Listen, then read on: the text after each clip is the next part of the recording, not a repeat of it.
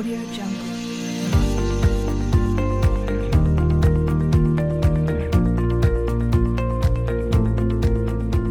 Podcast Govercom, el canal abierto sobre compliance, cumplimiento normativo, sistemas de prevención de riesgos y responsabilidad corporativa. Un canal para todos y un canal para todo lo relacionado con el mundo del compliance.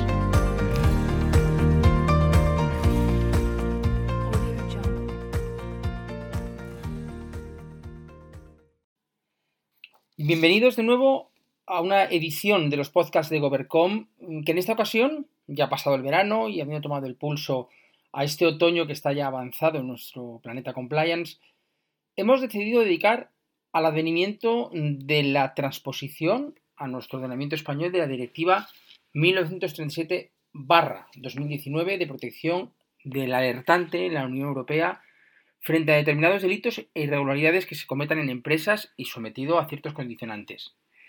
Esta directiva da un espaldarazo definitivo a la obligación de las empresas y corporaciones a tener, mantener, promocionar y, de alguna manera trabajar un canal de comunicación, un canal de denuncias eh, sometido a ciertas regulaciones, pero sobre todo con la obligatoriedad de su utilización, su difusión y su uso por parte de todos los operadores jurídicos de la Unión Europea. De esta forma, las empresas con más de 50 empleados van a estar obligadas a establecer canales de denuncia internos seguros, fiables, con todas las garantías para la protección de los datos y la protección del, denunciante eh, o del alertante. Y aquellas empresas con 250 o más empleados deberán cumplir esta normativa en un plazo de dos años a partir de su adopción. Estamos hablando de una directiva que tiene fecha de octubre del año 2019. Estamos hablando de octubre de 2021. Veremos qué tiempo nuestro ordenamiento local tarda en poder adaptar la obligatoriedad de los preceptos de esta directiva.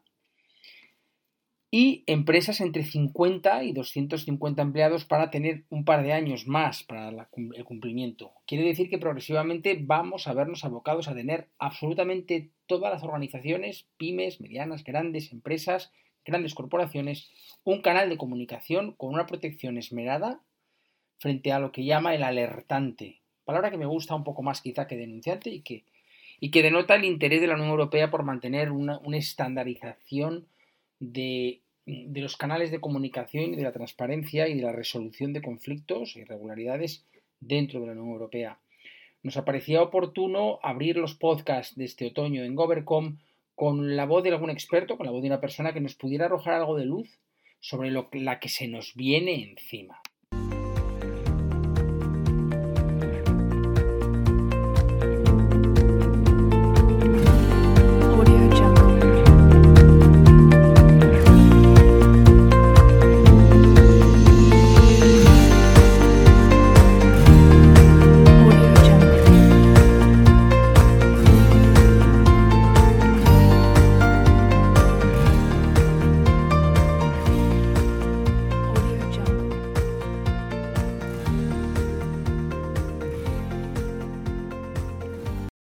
Claudio Interdonato es ejecutivo de cuentas en la mercantil internacional EQS Grupo, pero eh, estamos con él esta mañana eh, en su condición personal, en su condición de experto eh, en canales de denuncias.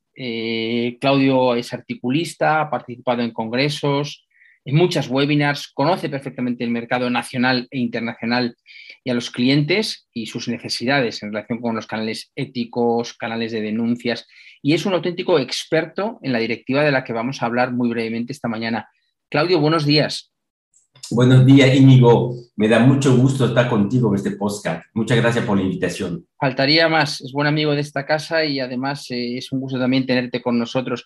Claudio, vamos a ir directamente al grano. Para todos los que no conocemos eh, en profundidad esta directiva, eh, ¿cuáles son los aspectos más fundamentales de la misma?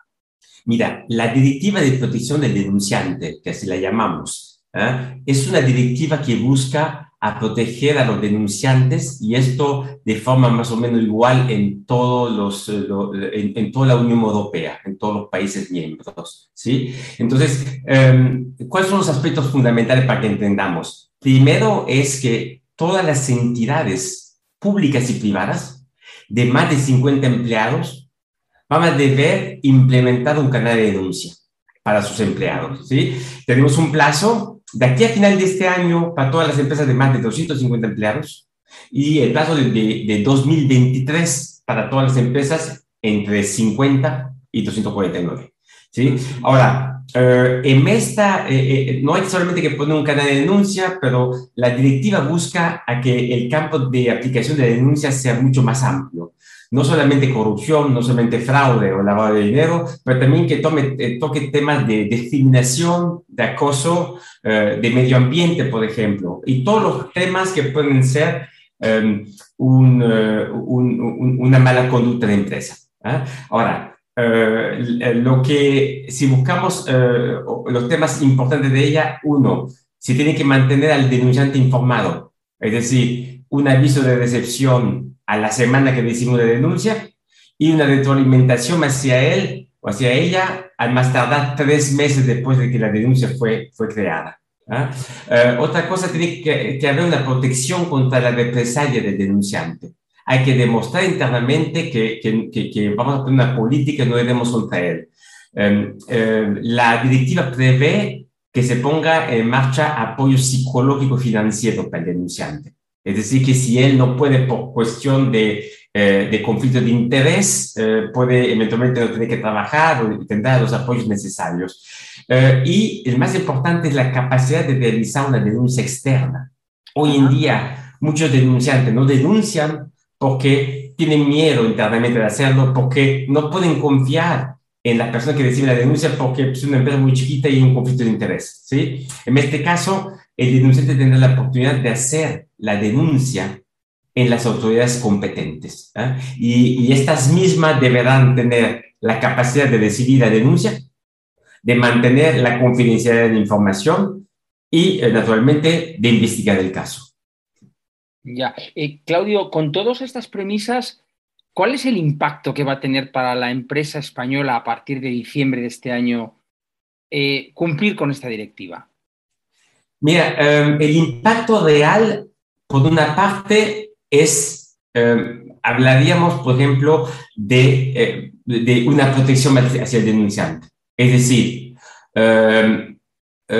tenemos, o sea, si, si, el, si el denunciante teme de cualquier represalia o de perder trabajo, no hará una, una denuncia en la empresa. Y, y, aquí esto representa un riesgo grave para la empresa, porque como lo dije recién, tiene el denunciante la capacidad de hacer una denuncia externa. Ajá. Es decir, que eh, de pronto, pues no puedo hacerlo en mi empresa, lo haré a las autoridades competentes. De pronto, lo que va a pasar es que tenga, tengamos una autoridad que nos toque a la puerta de la empresa diciendo, atención, eh, aquí me han, tengo una denuncia de fraude o de corrupción o lo que sea en contra de usted. ¿Sí? Entonces aquí, eh, la, la, este es el, el, el, impacto real, por, por, lo que es muy importante tener que, que, que definir algo. Ya, claro. Y con, todo, con toda esta carga, con lo que has contado mm, que van a ser las premisas, eh, las exigencias, ¿estamos preparados en España? ¿Nos va a pillar el toro eh, en, en, diciembre de este año? Bueno, en realidad no estamos totalmente preparados. Algunas empresas lo están, pero la mayoría no.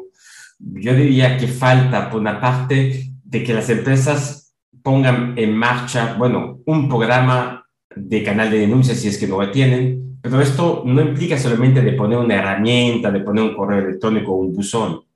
Se trata de, de, de, armar un plan de comunicación, antes que todo, en la que vamos a, a, a comunicar el compromiso de la dirección hacia los empleados, eh, de, de, que vamos a, a, tomar en cuenta las denuncias. Eh, tiene que haber, eh, hay que definir un, un, proceso o procesos y una política de cómo vamos a gestionar las denuncias. ¿eh?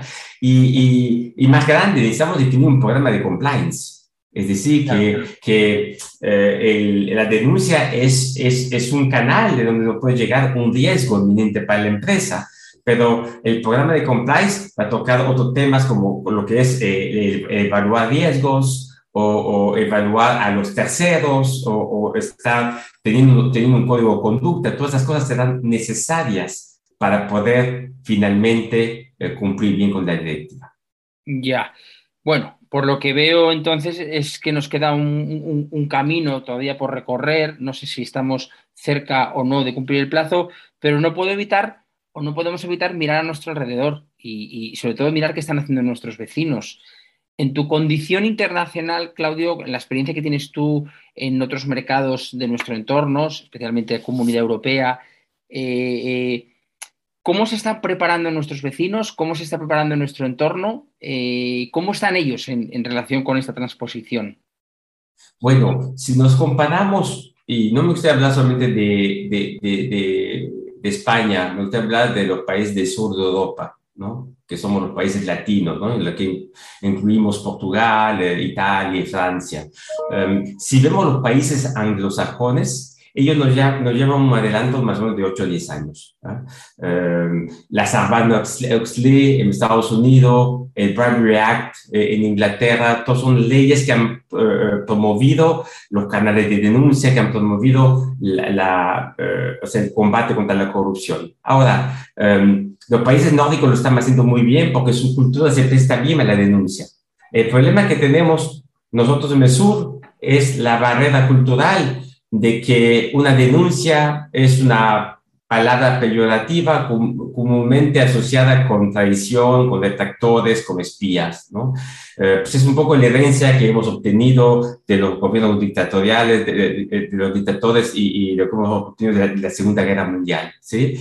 Entonces, eh, hoy en día eh, necesitamos ir avanzando en esto y crear esta nueva cultura corporativa de que la denuncia realmente es, es eh, un eh, es eh, un seguro interno para que evitemos los riesgos.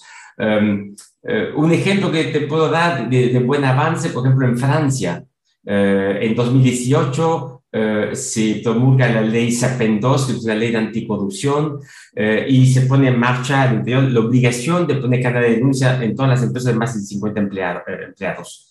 No lo hicieron todas las empresas, pero muchos de ellas lo han hecho y hemos pasado de temas eh, un indicador muy importante para mí, cuando vemos que avanza, es el tema, por ejemplo, de denuncia anónima.